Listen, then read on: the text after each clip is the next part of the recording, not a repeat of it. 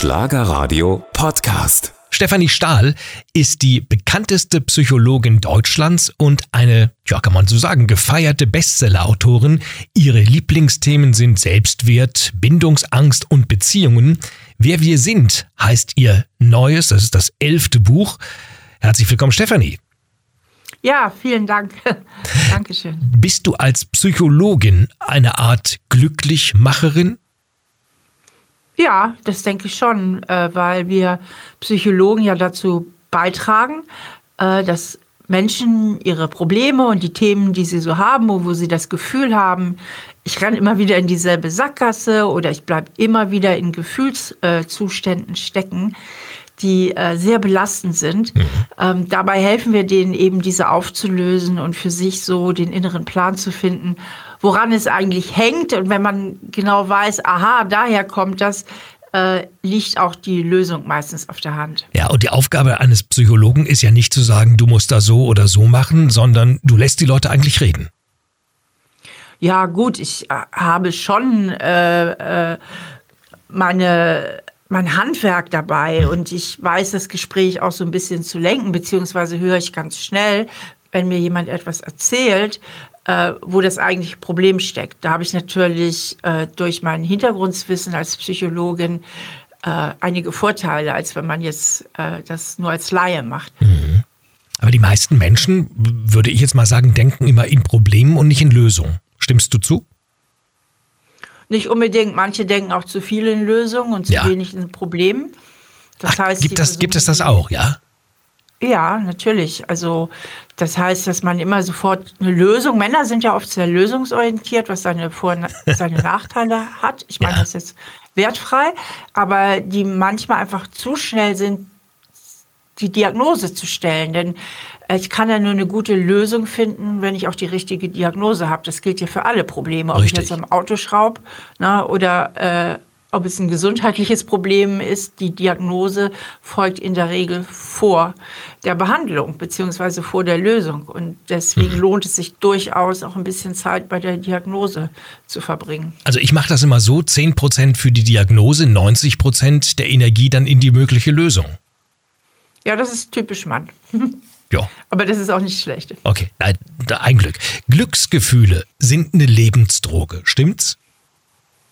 Ja, insofern, als dass sie uns ja zum Leben motivieren. Hm. Wenn wir jetzt überhaupt keine guten Gefühle verspüren könnten, dann hätten wir keinen Lebenswillen.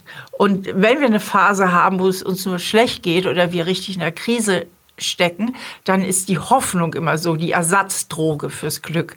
Aber wenn man so weder Hoffnung hat, dass es noch irgendwann besser wird, noch und sich einfach nur noch ganz schlecht fühlt, ähm, dann kann man auf die Dauer auch seinen Lebenswillen verlieren. Ja, es gibt ja den schönen Satz in der Bibel, hilf dir selbst, dann hilft dir Gott. Also im Grunde liegt auch die Lösung und das Machen, der Weg zum Glücklichsein in einem selber, oder?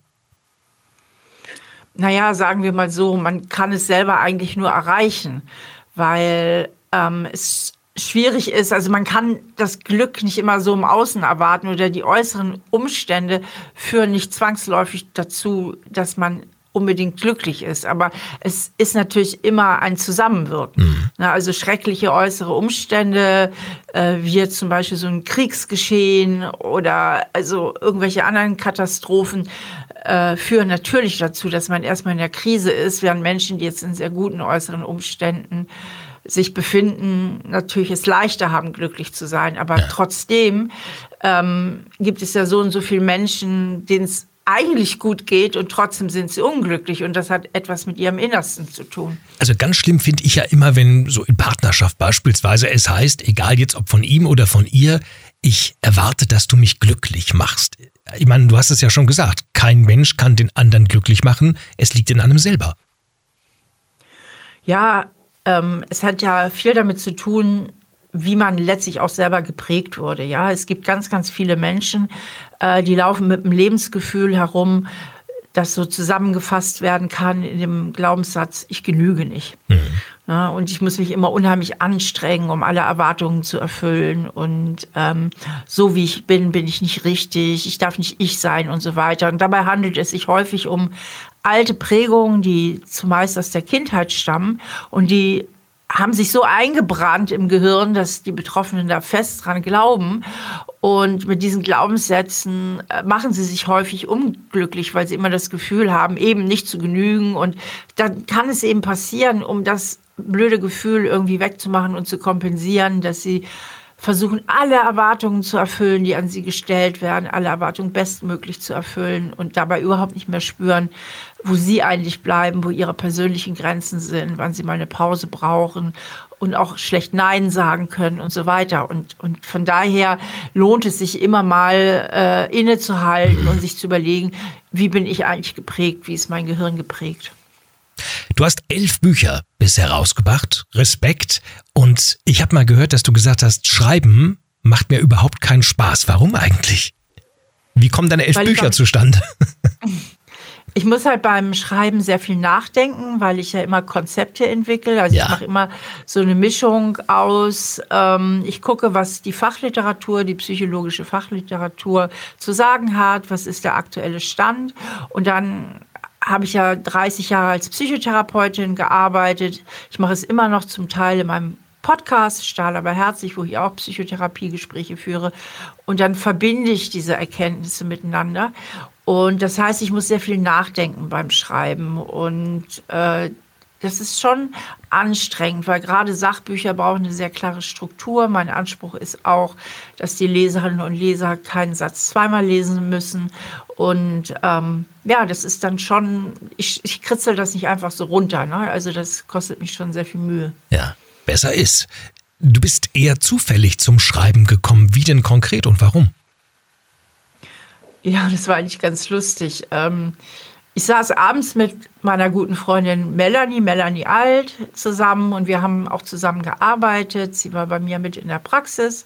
Also wir waren auch Arbeitskolleginnen und dann hatte ich ein Telefonat und hatte einen, einen Streit mit meinem damaligen Freund und dann, der war gerade im Ausland, deswegen haben wir mal kurz telefoniert, sie war gerade da und dann lege ich auf und ähm, sage, ja, ich, ich glaube, das liegt daran, dass der so introvertiert ja. ist und ich bin so extrovertiert und da gibt es so viele Missverständnisse zwischen diesen beiden Gruppen. Und da habe ich gesagt, du, Melli, das wäre eigentlich cool, darüber mal ein Buch zu schreiben. Also in der breiten Bevölkerungsschicht äh, gibt es so wenig Wissen darüber. Was hältst du davon? Ja, es kam eigentlich aus so einer Weinlaune. Und dann haben wir das auch wirklich umgesetzt und haben es aber noch weiter gespannt. Nicht nur diese Persönlichkeitseigenschaften von Intro- und Extroversion genommen, sondern eine, ein ganzes Konzept einer Typenlehre, auf die wir dann gestoßen sind, die wir genial fanden und finden. Und daraus haben wir dann dieses erste Buch gemacht, So bin ich eben. Jetzt hast du dir ja für deine Ehe einen Mann ausgesucht, der auch introvertiert ist. Ja, wie passt denn das mhm. jetzt zusammen? Also den einen hast du in, in Wind geschossen und dann kommt der Ehemann, ihr seid über zehn Jahre verheiratet und der ist eigentlich so ähnlich wie dieser, dieser Typ, mit dem du angefangen hast, äh, ein Buch zu schreiben, also auch introvertiert. Wie geht das mhm. zusammen? Extrovertiert, introvertiert? Ja, ich habe dir ja eben gesagt, ähm, dass die Diagnose sehr, sehr wichtig ist. Mhm. Und ich hatte damals die falsche Diagnose gestellt. Ah, okay. Es hatte nämlich nichts mit Introversion zu tun, sondern ähm, sondern mit einer ausgeprägten Bindungsangst. Und ähm, das hat mich dann ja auch zu meinem nächsten Buch geführt. Also die Bindungsangst ja, bei dir oder beim Mann? Nein, bei dem Mann. Ach so. Also die Diagnose Introversion war die falsche äh, als, als Grund für unsere Auseinandersetzung, sondern der litt wirklich unter ausgeprägter Bindungsangst. Und das war so ein Thema, äh, das war in Deutschland überhaupt nicht publik und eigentlich auch nicht in den US, weil ich habe mich dann mal versucht, schlau zu machen und habe gelesen, bin dann selber drauf gestoßen, konnte mir dann so ein bisschen Reim auf sein Verhalten machen und dachte, ey, dazu gibt's ja gar nichts zu dem Thema. Und dann ähm, habe ich halt recherchiert, was die Wissenschaft dazu zu bieten hat. Das war auch nicht allzu viel und habe mich dann jedenfalls dran gemacht, mein nächstes Buch zu schreiben. Und das handelte eben zum Thema Bindungsangst. Das hieß Jein. Und Jein ist so typisch für Bindungsängstliche. Die, die können weder richtig Ja noch Nein sagen. Also die hängen immer so dazwischen. Und das führt eben in Beziehungen zu einem irrsinnigen Zickzackkurs zwischen Nähe und Distanz. Ja. Und ähm, obwohl bei manchen Bindungsängstlichen bleibt die emotionale Temperatur auch konstant niedrig. Das sind dann eher so die klassischen Maurer. Mhm und die sprichwörtlichen Vollstoffel. Aber ähm, bei vielen ist halt so eine wahnsinnige Abwechslung zwischen Nähe und Distanz zu verzeichnen. Und früher oder später geht die Beziehung dann sowieso in die Brüche. Also wenn es immer heißt ja, nein, vielleicht, ich nenne das immer Dreifel. Ja, also statt Zweifel, genau. Dreifel, ja, also ja oder nein gibt es ja eigentlich nur und mhm. dann gibt es eben diese, die sich nicht entscheiden können, finde ich immer ganz äh, schwierig. Du hast ja über introvertiert, extrovertiert gesprochen man kann, das habe ich jetzt selber mal so gemerkt, sich eigentlich wandeln. Ja, vom Introvertierten, also als Schüler, so junger Mensch, war ich total in mich gekehrt und äh, irgendwann wurde ich extrovertiert. Was braucht es eigentlich, um diesen Wandlungsprozess durchzuziehen? Mhm. Durch was kommt sowas? Also eigentlich wandelt man sich im Kern nicht. Ich vermute, das hatte bei dir andere Ursachen. Ähm, weil Intro-Extroversion hat auch eine hohe genetische Disposition. Mhm. Und die frohe Botschaft ist auch, man muss sich gar nicht wandeln, weil beide nämlich unheimliche Vorteile und natürlich auch ihre Schwächen haben. Ja. Also Introversion ist genauso gut wie Extroversion. Die Introvertierten, die sind halt fokussiert, die können sich sehr gut konzentrieren. Die brauchen auch nicht so viel Anerkennung. Also die können sehr lange an einer Sache arbeiten, ohne Anerkennung von außen. Ähm, sie haben auch ein sehr reichhaltiges Innenleben ähm, viele Themen, auch für die sich interessieren, äh, sind besonderer als die risikofreudigen Extros, ähm, aber auch halt weniger spontan, ähm, können nicht so schnell aus sich immer heraus. Das sind dann so äh, vielleicht die Herausforderungen. Und die Extrovertierten, die sind halt die sprichwörtlichen Sprechdenker. Die reden und sprechen gleichzeitig. Das tue ich auch. Also ich bin zum Beispiel extrovertiert und die wundern sich dann oft im Guten wie im Schlechten, was sie so raushauen. ja, habe ich auch schon oft gedacht, was sagst du denn da gerade? Im Guten wie im Schlechten äh, sind, äh, brauchen viel mehr Input. Ähm, sie langweilen sich schneller, sie brauchen mehr Dopamin, äh, brauchen mehr Anregungen aus der äußeren Welt. Ähm, sind aber auch gut tatsächlich im Reden, im Überzeugen, ähm, genau, sind, können sehr unterhaltsam sein und versprühen halt auch oft so eine gewisse Lebendigkeit. Was wir in unserer Kindheit erleben, das hat Einfluss, sagt sie, auf das gesamte Leben und wahrscheinlich ist das nicht nur Ihre Meinung, sondern auch die Meinung aller Psychologen, was man so für ähm, allgemein bekannt hält. Ähm, das ist eben nicht neu, aber schlimm ist natürlich, dass diese Prägung, die wir in den ersten Lebensjahren haben, eigentlich so auch im Erwachsensein dann immer unsere Gefühle und unsere Handlungen stark beeinflusst. Sind wir jetzt damit, Stefanie, die Sklaven unserer Gefühle? Nein, das sind wir nicht, aber wir sind so lange die Sklaven unserer Gefühle, wie wir nicht darüber nachdenken. Also es ist eben ganz wichtig, das mal zu reflektieren, sprich sich damit auseinanderzusetzen. Was hat mich eigentlich geprägt? Und wenn ich ich sage, meine ich eigentlich das Gehirn, weil wir kommen auf die Welt mit einem unfertigen Gehirn. Also unser Gehirn ist so zu 25 Prozent ausgebildet, wenn wir auf die Welt kommen. Und da geht es um so ganz einfache Funktionen wie die Regulation von Hunger und Sättigung oder Kälte und Wärme und so weiter. Aber alle höheren Gehirnfunktionen, die verknüpfen sich noch. Das heißt, die Hardware steht zur Verfügung, aber die Software, die muss noch entwickelt werden im Gehirn. Und wie sich das Gehirn verknüpft, hängt maßgeblich eben auch davon ab, welche Erfahrungen wir da draußen in der Welt machen. Und mit diesem Gehirn wachsen wir heran und dieses Gehirn ist erst so richtig fertig im 20. Lebensjahr und da dann alles verknüpft ist, ist das eben dann auch die Software, die uns zur Verfügung steht. Aber diese Software kann man natürlich auch umprogrammieren. Aber nur, wenn man überhaupt weiß und merkt, okay, vielleicht habe ich da auch ein falsches Programm am Laufen. Mhm. Wenn ich das gar nicht merke und alles glaube, was ich denke und fühle, dann werde ich mich wahrscheinlich an dieser Stelle auch nicht mehr weiterentwickeln. Aber wie mache ich dann aus unbewusst bewusst? Eigentlich einfach, indem man mal anfängt, drüber nachzudenken. Also indem ich eben nicht meine ganzen Reaktionen, meine Gefühle, meine Gedanken als völlig normal und gegeben hinnehme, sondern mich frage, sag mal, was waren eigentlich bei mir so ganz wesentliche Einflüsse früher? Mhm. Und die wichtigsten Einflüsse äh, sind eigentlich nur zwei. Das ist einmal die Frage, habe ich mich wirklich geliebt gefühlt von meinen Eltern? Habe ich mich von ihnen verstanden und angenommen gefühlt? Ganz wichtig. Ne? Und der andere ist, haben meine Eltern aber auch mich gefördert, ähm, selbstständig zu werden, durfte ich mich auch ohne Schuldgefühle lösen, ja, oder äh, habe ich immer so das Gefühl gehabt, der Rahmen, in den ich gesteckt werde, der ist zu eng. Mhm. und, und vielleicht hätten sie am liebsten irgendwie, wenn man immer bei ihnen bleibt. Also das sind so zwei ganz wichtige Themen. Zum einen Bindung.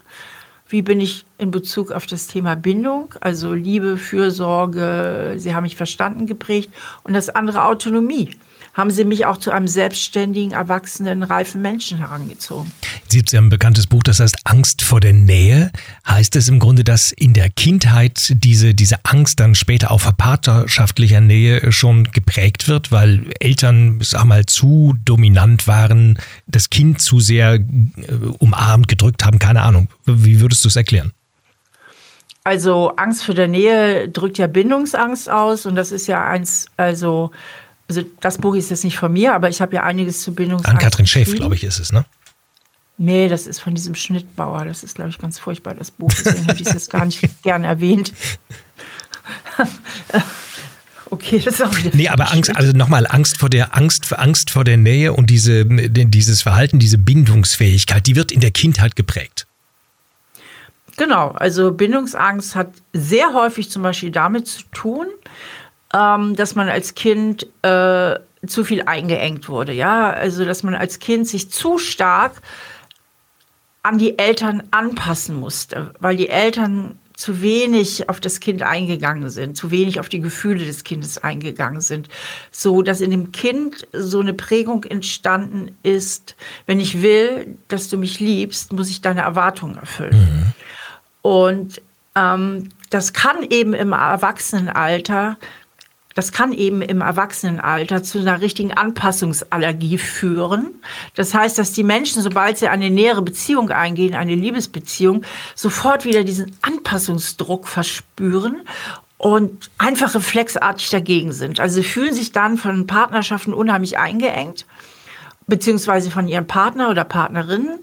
Und das killt natürlich irgendwann auch die Liebesgefühle und sie wähnen, ihre einzige Befreiung, beziehungsweise dass sie überhaupt wieder frei sein können in der Lösung, sie müssen sich vom Partner oder der Partnerin trennen, mhm. damit sie endlich wieder freie Entscheidungen treffen können. Und da sieht man halt so schön an diesem Beispiel, ähm, wie sehr man in der Matrix seiner frühen Prägung komplett gefangen sein kann. Weil das ist ja ein Irrglaube. Das hat ja was mit Mama und Papa zu tun. Das hat ja gar nichts mit dem Erwachsenenleben zu tun. Diese Menschen sind ja heute frei und groß und können selbstverständlich wählen. Mhm. Aber was ihnen halt fehlt, ist die Botschaft von früher oder dass sie erlebt haben als Kinder, dass sie Beziehungen mitgestalten können. Dass Beziehung nicht etwas ist, was man einfach so über sich ergehen lässt, sondern wo man eingreifen kann, wo man Ja oder Nein sagen kann, wo auch die eigenen Bedürfnisse eine Rolle spielen und so weiter, dass sie auch ernst genommen werden dürfen. Und wenn ich das kann,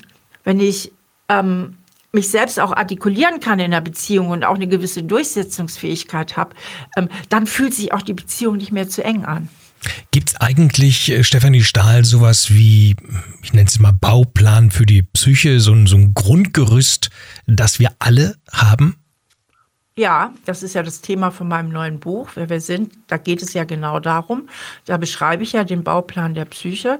Und unsere Psyche ist nicht besonders kompliziert aufgebaut. Und die Grundstruktur gilt für alle Menschen weltweit, was ja auch Sinn macht, weil sich unsere Psyche, genau wie unser Körper, natürlich ähm, gemäß der Evolution entwickelt hat. Und die Evolution hat ja bestimmte Interessen sozusagen verfolgt. Und ihr Hauptinteresse ist, dass wir uns fortpflanzen, unsere Gene verbreiten. Und dafür brauchen wir zum Beispiel ein ganz großes Bedürfnis nach Bindung. Mhm. Also unser ein wichtiges psychisches Grundbedürfnis, das wir haben, ist das nach Bindung. Und Bindung meint nicht nur Fortpflanzung und Liebesbeziehung, sondern überhaupt dass wir uns an andere Menschen binden, weil wir ja nur in Gruppen und in der Gemeinschaft überhaupt überleben können. An dem Menschen ist ein Rudeltier. Genau. Und ähm, das nächste psychische Grundbedürfnis ist das nach Autonomie und Kontrolle. Das heißt, wir wollen alle äh, auch eine gewisse Autonomie und Freiheit haben. Und ähm, Kontrolle bedeutet, dass die Dinge ungefähr so passieren, wie ich sie mir erwarte. Ja, also äh, zum Beispiel, wenn ich jemand eine Frage stelle, äh, dann ist mein Kontrollbedürfnis erfüllt, wenn er mir zuhört und zumindest den Versuch unternimmt, sie zu, zu beantworten, auch wenn er sagt, ich kann sie leider nicht beantworten. Wenn er mir aber gar nicht zuhören würde oder meine Frage ignoriert, dann stellt sich bei mir so ein kleines Gefühl der Hilflosigkeit ein. Das heißt, es gibt Millionen von Situationen tagtäglich, wo wir einfach auch eine gewisse Kontrolle brauchen und Autonomie bedeutet, dass wir eben auch unser eigenes Ding machen wollen. Wir wollen ja nicht immer nur in der Bindung sein, sondern auch unseren eigenen Weg gehen. So, und das betrifft alle Menschen weltweit. Alle haben Bindungsbedürfnisse und alle haben aber auch ein Bedürfnis nach Autonomie und Kontrolle. Und alle, jetzt kommen wir zum dritten Grundbedürfnis, haben den Wunsch, ihr Selbstwertgefühl irgendwie zu stabilisieren. Kein Mensch der Welt wird gerne gekränkt, beleidigt oder erleidet gerne einen Misserfolg. So, und das das sind schon drei Bedürfnisse, die eigentlich von morgens bis abends, ohne dass es uns bewusst ist, unser ganzes psychisches Erleben steuern. Selbstwert, das ist ein ganz wichtiges Thema. Jetzt erklär mal jemandem Selbstwert, der keinen Selbstwert hat. Was ist das? Ähm, ich würde dann immer den Blick auf die Bereiche erstmal lenken, die eben auch gut funktionieren im Leben. Also unser Gehirn hat ja die ganz, ganz schlechte Angewohnheit, das ist auch ein bisschen genetisch bedingt, immer nur auf die Baustellen zu gucken und zu wenig darauf zu gucken, was eigentlich gut ist. Also wo wir einfach aus, aus dem Vollen schöpfen können, wo wir auch Dinge drauf haben. Und ähm, Menschen, die sich so selbst negativ beurteilen, fokussieren meistens auch nur auf die paar Schwächen oder vermeintliche Schwächen. Die sehen ja auch oft Schwächen bei sich, die kein anderer außer sie selbst wahrnimmt. Und da würde man als Psychologe, Psychologin erstmal mit denen darauf daran arbeiten, mal zu gucken, wo sind denn auch Ressourcen, wo sind Stärken. Ich sage immer, man darf das Gehirn sich nicht selbst beim Denken überlassen, sondern man braucht auch eine gewisse mentale Disziplin, weil das kennt jeder von uns. Nicht nur Menschen, die unter Selbstwertproblemen leiden, sondern jeder von uns kennt es, dass man geneigt ist, immer auf das so zu fokussieren, was nicht so gut läuft. Also wo man gerade eine Baustelle hat. Und da kann man sich manchmal auch so ein bisschen reinsteigern. Und sei es nur, dass das Wetter schlecht ist. Ähm, und vergisst dann eigentlich, was alles gut ist und wofür man auch dankbar sein kann. Und deswegen ist es immer so wichtig, immer mal wieder so auf Weitwinkel zu stellen, den Blick, um mm, mal zu gucken, aber was ist denn auch da? Was ist gut an mir? Was kann ich oder wofür darf ich im Leben dankbar sein? Hast du das selber auch? Also erwischst du dich auch dabei, dass es dir genau so geht? Ja, absolut. Also ich kann das manchmal auch, dass ich mich manchmal so in gewisse Sachen so ein bisschen reinsteige. Ich denke, das kennt jeder. Ich gebe dir mal ein Beispiel. Ähm, ich gehe mit dem tollen weißen Schäferhund durch den Wald spazieren, den ich über alles liebe, der meiner lieben Nachbarin gehört, aber mit dem ich. Der, der Wald oder der Hund? Darf. Ich vermute mal der Hund. Ne? der Hund, genau. Und der ist jetzt drei Jahre alt und dann läuft der putzmunter äh, durch den Wald und dann fange ich an, darüber nachzudenken, dass er ja nicht so alt wird. Der wird, wenn ich Glück habe, zwölf Jahre alt und wahrscheinlich überlebe ich den.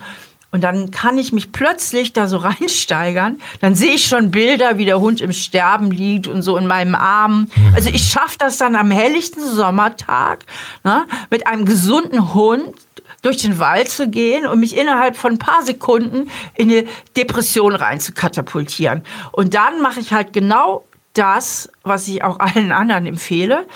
Und ich sage immer mit zum Augenzwinkern, das ist mein Steffi Stahl-Mantra oder das Steffi Stahl-Mantra. Und das heißt ertappen und umschalten. Ja. Das heißt, ich muss mich in dem Moment ertappen, dass ich unglaublich weit in der Zukunft unterwegs bin und dann umschalten auf meinen klaren Verstand und auf das Hier und Jetzt.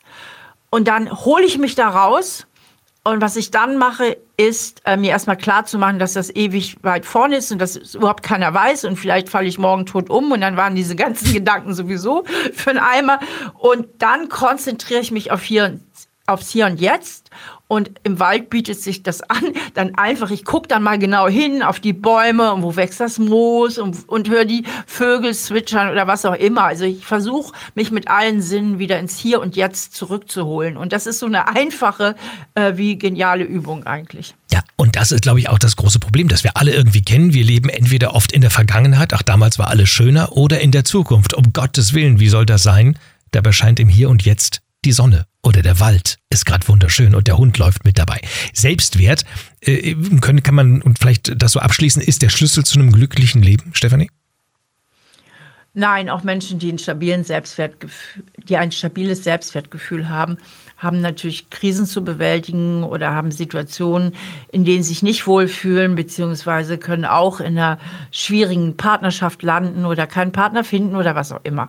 Ähm, aber äh, vieles ist natürlich leichter, weil wenn man grundsätzlich das Gefühl hat, ich bin okay und ich kann auch vieles schaffen im Leben und ähm, eigentlich bin ich liebenswert, was sollen andere Leute gegen mich haben, wenn ich ihnen keinen handfesten Grund liefere, dann habe ich schon mal ganz viele Sorgen weniger. Ähm, und vor allen Dingen die, die völlig überflüssig sind, ja, weil Menschen, die immer meinen, sie wären nicht okay und sie wären nicht liebenswert, ähm, glauben natürlich falsch. Ja, ähm, weil jeder Mensch einfach an sich seine Stärken und seine Schwächen hat und nicht mehr oder weniger wert ist als irgendjemand anders. Aber ähm, manche Menschen haben sind halt mit den falschen Botschaften groß geworden und die machen sich dann ganz, ganz viel Sorgen und Probleme im Leben, die eigentlich nicht nötig wären. Und da sind die mit einem guten Selbstwertgefühl ein bisschen besser aufgestellt. Ich habe neulich ein ganz interessantes Video im Internet, ich glaube bei Instagram gesehen. Da hat jemand, der stand auf der Bühne, einen 50-Euro-Schein in der Hand, zerknüllt den, fragt, was ist es, was ist der Schein wert? 50 Euro. Er tritt drauf rum, was ist er wert? Du weißt, wie es ausgeht, 50 Euro. Er wischt sich damit bildlich den Hintern ab, was ist er wert? Der Schein 50 Euro. Und was er damit erklären wollte, ist, egal was man mit diesem Schein macht, wenn man ihn zerknüllt, zerreißt, was auch immer, er zerreißen vielleicht nicht, aber es bleiben immer 50 Euro. Also er behält immer seinen Wert. Und er hat die Frage gestellt, warum ist das bei uns Menschen oft so, wenn man etwas Böses sagt, was dich vielleicht trifft, dass du das Gefühl hast, du bist plötzlich nichts mehr wert. Ist doch ein gutes Beispiel gewesen, fand ich jedenfalls, um das zu erklären, also was Selbstwert zu halten. Ich finde dieses Beispiel großartig. Ja. Also im Grunde hat er jetzt das besser erklärt, als ich mich schon in der ganzen Sendung bemühe. Das ist ein super Bild. Das werde ich auch unbedingt übernehmen. Das ist ja toll. Das ist sofort äh, sozusagen geklaut, dieses Bild, äh, weil das wunderbar bezeichnet äh, das, äh, was ich in meinen Büchern auch immer beschreibe. Äh, nur weil der Lehrer die Lehrerin dir immer die falschen Botschaften gegeben hat oder deine Eltern einfach vielleicht ein bisschen überfordert waren. Die meinten es ja äh, nicht böse und du dadurch immer das Gefühl hattest, ich falle hier zur Last oder äh, ich, ich, ich bin es nicht wert, dass man sich richtig um mich kümmert und so weiter und so fort, sagt das doch gar nichts über deinen Wert aus, sondern mhm. eigentlich eher etwas über die Überforderung deiner Eltern oder einfach auch die tragische Unwissenheit deiner Eltern oder der, der anderen Personen, mit, denen, ja. mit denen du groß geworden bist. Denn ganz viel passiert ja aus dieser tragischen Unwissenheit heraus. Jetzt gibt es ja in Diskussionen oft die Sätze, wirst du auch kennen, äh, du gibst mir das Gefühl, dass. Und dann geht's weiter. Mhm. So. Und ich sage ja immer, ich, ich, ich, weiß, ich weiß gar nicht, wie, welche Macht ich habe, dass ich dir ein Gefühl geben kann.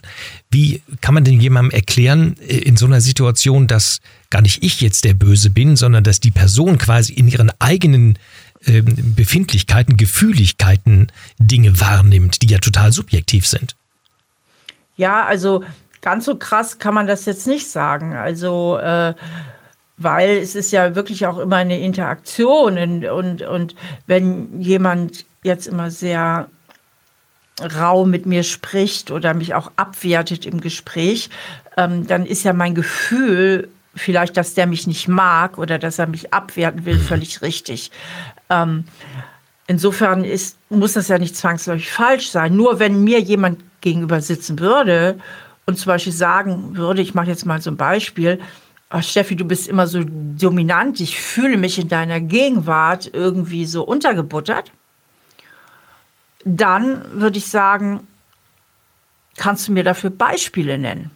Genau. Wo genau hast du dich untergebuttert gefühlt? Weil nur weil du dich so fühlst, muss es nicht heißen, dass ich dominant bin. Das kann ja auch eine sogenannte Projektion sein. Projektion heißt, dass ich irgendwas in im anderen wahrnehme, was eigentlich zu mir gehört. Also wenn ich zum Beispiel ein Mensch bin, der ganz große Schwierigkeiten hat, zu sich oder seiner Meinung zu stehen oder einfach auch nur mal Nein zu sagen, solche Menschen zum Beispiel nehmen ihr Gegenüber schnell als dominant wahr, weil sie ja gar nicht das Gefühl haben, selbst irgendeine Stärke zu besitzen. Ja, das heißt, sie projizieren schnell eine Dominanz in jemand hinein, ähm, der die vielleicht überhaupt nicht hat. Das heißt, wenn mir jemand Gefühle gegenüber äußert, mhm. vor allen Dingen in kritischer Form, dann muss er das bitte auch begründen können. Und wenn er das nicht begründen kann, dann würde ich sagen, ähm, dann belass mal das Gefühl bei dir, denn wenn du mich schon kritisierst,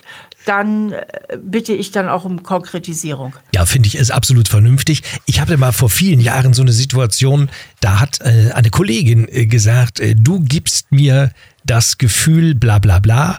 Und dann habe ich gesagt, genau. okay, interessant und so. Äh, das heißt, ich, ich, also wie, wie kommt es dazu? Das heißt, ich mache dir Gefühle. Sagt sie, ja, du machst mir Gefühle. Ich sage, okay, dann äh, mache ich dich jetzt in mich verliebt. Dann hat sie gesagt, das geht natürlich nicht. Also, äh, da finde ich, also das ist für mich so, so, so ein Beispiel, äh, dass man eben nicht Gefühle machen kann, sondern dass das alles Interpretationen sind. Und äh, die Dinge, man hört, geht mir ja auch so, die ich gerne hören möchte oder nicht hören möchte. Und letztlich mir daraus meine Schlüsse bilde, die aber oft nichts mit der Wirklichkeit zu tun haben. Interpretation Richtig. und Wahrheit. Stefanie Richtig, Stahl. Weil wir können. Hm, okay. Dann sag doch mal, dann sag, weil wir können.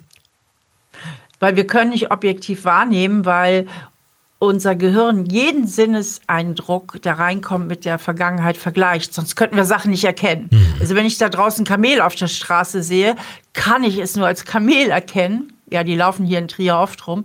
Ähm, weil ich weiß, wie ein Kamel aussieht. Und da funktioniert das gut. Aber bei allen Eindrücken, die nicht so offensichtlich sind, ähm, da kann ich natürlich völlig daneben liegen. Also war das jetzt ein freundliches Lächeln oder hat mich jemand dumm angegrinst? Und das hat viel auch mit meinen mit meinen eigenen Erfahrungen in der Vergangenheit zu tun. Wenn ich oft abgelehnt wurde als Kind oder viel auf ähm, Missbilligung gestoßen bin als Kind, dann rechne ich ja immer damit. Und dann sehe ich viel schneller ein dummes Grinsen als ein freundliches Lächeln in meinem Gegenüber.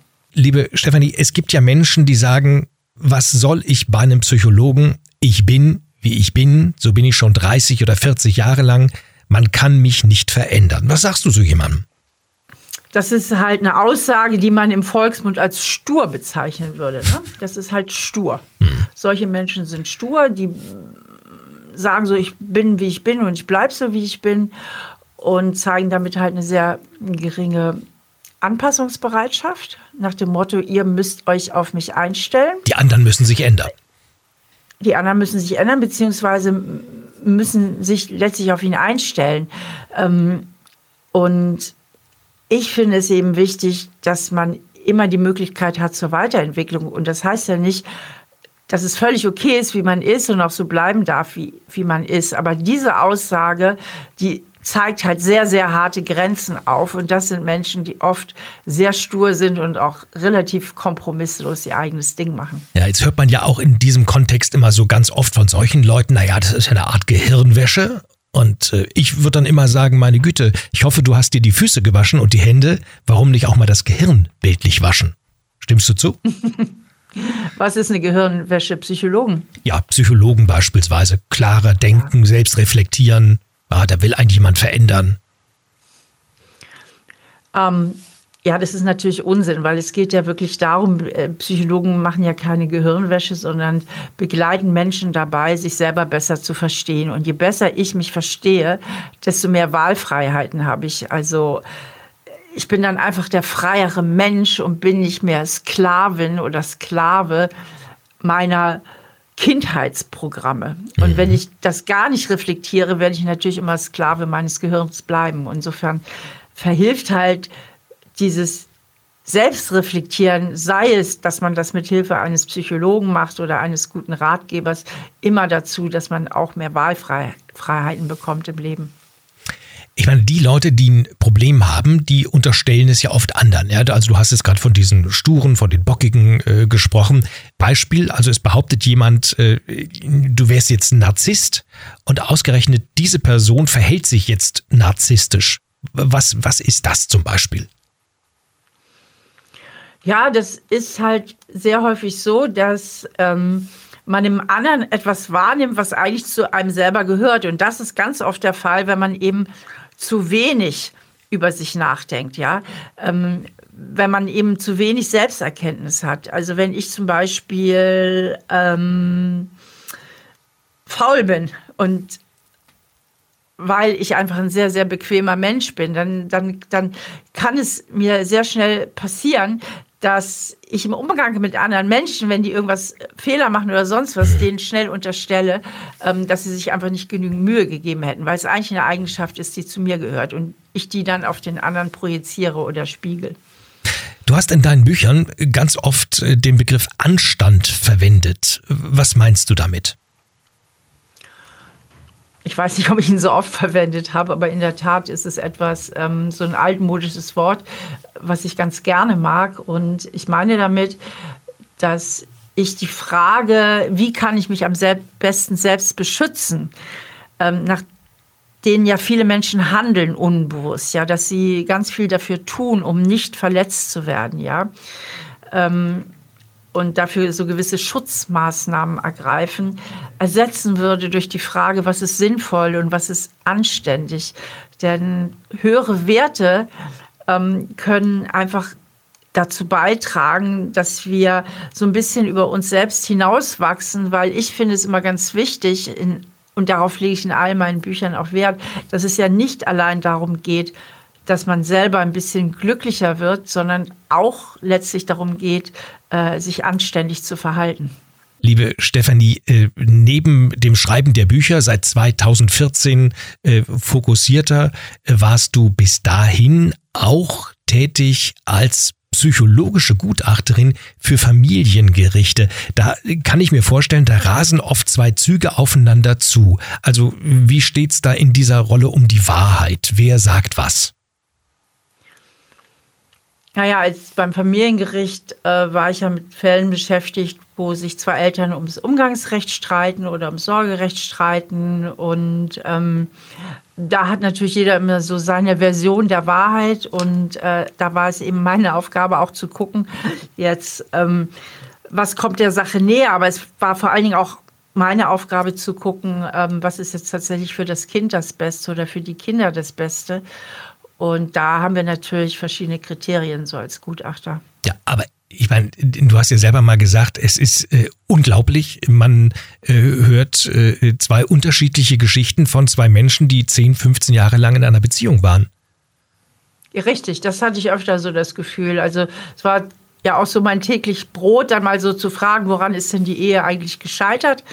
Und ähm, die kamen ja so nacheinander. Ne? Die, ich habe die ja, weil die hoch zerstritten sind. Also ja. bis es zum Gutachten kommt, äh, sind das hoch zerstrittene Fälle. Da haben sich andere schon abgemüht. Das Jugendamt, äh, der Richter, die Richterin und so weiter, bis dann mal ein Gutachten beauftragt wird. Also kommen die dann nacheinander und jeder erzählt mir so seine Version der Ehe.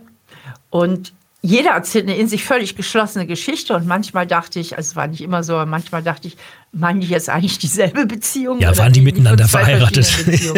ja, genau. genau. Und, und, und wie urteilt man dann? Also wo, was, was ist richtig, was ist falsch? Also äh, ich glaube, wenn man sich immer auf den Stuhl des anderen setzt, dann erlebt man ja tatsächlich andere Perspektiven.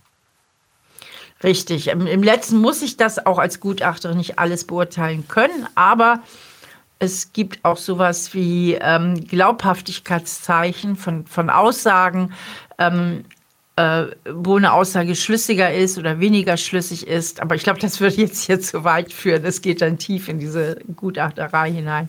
Gehen wir mal tief in äh, die Themen rein, die dir Spaß machen. Du bist eine extrovertierte Persönlichkeit, das haben wir jetzt schon in dieser Sendung gemerkt. Und du stehst auf der Bühne also ich würde sagen, auch wahrscheinlich eine Rampensau. Wer wir sind, heißt ein Programm zusammen mit Lukas Klaschinski. Da bist du in mehreren äh, deutschen Städten unterwegs. Was, was macht ihr da? Ist das eine Art, äh, ja, wie soll ich sagen, psychologische Vorlesung, Comedy, Kabarett? Nein, wir machen Psychotainment. Das heißt, wir vermitteln psychologische Inhalte, möglichst unterhaltsam und so, dass jeder wirklich was für sich rausnehmen kann aus der Show und was dazugelernt hat aber sich eben auch gut unterhalten fühlt. Und wer wir sind, ähm, da geht es ja darum, in meinem neuen Buch, darum wird es auch in der Show eben gehen, wie ist so ein bisschen der Bauplan der Psyche, wie ticken wir Menschen? Und dann interagieren wir auch viel äh, mit dem Publikum. Und da stellen sich auch immer welche zur Verfügung, äh, die da mal so von ihrem Problem erzählen und äh, wo man sehr schön dann nachvollziehen kann, ah, stimmt, die menschliche Psyche ist ja gar nicht so kompliziert, eigentlich dreht sich immer alles um dieselben Prinzipien. Dann haben wir musikalische Begleitung, also ich denke, es wird ein richtig cooles Programm. Ich habe ja mal so ein Coaching vor, ach, was weiß ich nicht, 10, 12 Jahren mitgemacht und habe festgestellt, irgendwie haben wir Menschen auch alle die gleichen Themen. Ob Job oder privat, andere Personen, anderes Jahr, anderes Lebensalter, aber die Themen sind irgendwie alle gleich. Kann man das so zusammenfassen? Ja, vor allen Dingen hinter der Oberfläche. Also ob jemand jetzt ein Problem im Job hat oder in der Liebesbeziehung, ist hinter der Oberfläche ähm, auch thematisch sehr ähnlich, weil es dreht sich ganz oft um einen und denselben Konflikt, nämlich den zwischen Autonomie und Bindung, anders aus, ausgesprochen.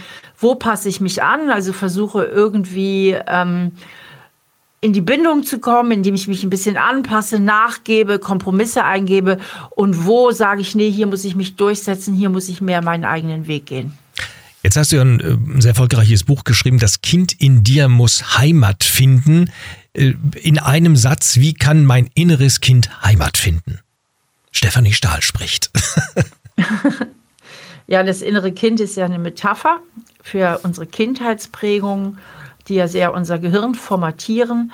Und es ist ja nicht immer alles toll. Also es gibt keine perfekten Eltern und keine perfekten Kindheiten. Und die Verletzungen oder die Probleme, die ich vielleicht mitgenommen habe, ähm, in diesem inneren Kind sozusagen, in dem es Heimat findet, heißt es, dass ich diese Gefühle und Probleme anerkenne und auflöse und wie wir Psychologen sagen, in mir selber integriere, so dass dieses alte Programm mich nicht immer fernsteuert, sondern ein gesunder und bewusster Teil von mir selbst wird. Eine Frau, die nicht gerne schreibt, es dennoch tut. Und vielleicht ist das gerade das Erfolgsrezept, liebe Stefanie, dass du es nicht machen musst, aber machen darfst und dann mit einer Leichtigkeit äh, irgendwie erfolgreich äh, Bücher produzierst. Kann es sein? Ja, mit Leichtigkeit produziere ich nicht. Also ja, mit du, alles Arbeit, Arbeit darf auch leicht sein. Arbeit darf auch Spaß machen. Nee, macht mir aber keinen Spaß. Also ich muss mich da aber warum schreibst du dann? Warum, warum schreibst du dann? Weil du sagst, am Ende des Tages ist es schön, die Anerkennung zu haben, das Geld zu verdienen. Warum schreibst du, wenn es dir keinen Spaß macht? Ähm, weil ich diese wichtigen Themen habe, die ich unter die Menschen bringen möchte. Also ähm, ich bin ja Psychologin aus Leidenschaft und ähm, ich habe da einfach Themen, die halte ich für so wichtig und auch so für so mitteilenswert. Und ich kann ja auch tatsächlich, deswegen sind die Bücher so erfolgreich, ja auch unheimlich vielen Menschen da draußen helfen. Mhm. Und Schreiben ist deswegen für mich anstrengend, weil ich halt viel dabei nachdenken muss und ähm, am Ende macht es dann schon Spaß, wenn man es geschafft hat, wirklich so, so ein Buch zu schreiben. Und da ist man schon auch ein bisschen stolz auf sich. Und was mich halt total belohnt, auch für diesen Prozess, ist, dass da draußen unheimlich viele Menschen sind, die mir sehr, sehr dankbar sind. Also die sagen, ihr Buch, ihre Bücher, die haben mich so viel weitergebracht ja. im Leben. Oder auch, ich habe zum ersten Mal wieder Hoffnung im Leben. Und das ist natürlich schon ganz, ganz toll. Und das berührt einen dann auch sehr. Was würde der Psychologe sagen? Der extrovertierten Stefanie ist Anerkennung schon sehr wichtig. Ja. Ich habe noch ein paar Halbsätze. Den Fernseher schalte ich immer ein, wenn? Abends zur Entspannung schalte ich den gerne an. Und dann spiele ich sogar nebenher noch ein bisschen Skat auf dem Handy. Meine größte Niederlage. Ich bin mal durch die Prüfung im Statistik gefallen, im Studium. Und da die anderen bestanden hatten, fühlte ich mich richtig elend. Meine Schwäche ist? Ungeduld. Ungeduld ist definitiv eine Schwäche. Echt? Das sagen übrigens in dieser Sendung, ich würde mal sagen, bestimmt 95 Prozent aller Gäste. Und ich sage immer, ich habe irgendwann mal rausgefunden, Ungeduld äh, habe ich zur Stärke bei mir erklärt, weil ich sage, es ist ja ein unglaublicher Treiber. Positiv sehen. Das stimmt. Ja, das stimmt. Ungeduld ist ein Treiber, aber es ist auch keine schöne Eigenschaft. Also geht mir selber auf die Nerven. Ich arbeite dran, aber nicht so richtig erfolgreich. Ja, ich bete ja jeden Abend. Lieber Gott, gib mir Geduld, aber sofort. Aber bitte sofort. Genau. Und meine Geburtsstadt. Hamburg. Was verbindet dich? Du lebst in Trier. Was verbindet dich noch mit der Stadt an der Elbe? Ja, es ist halt meine alte Heimat. Ich habe da auch noch Freunde wohnen. Meine Eltern leben leider nicht mehr und da wird immer eine enge Verbindung zu bleiben.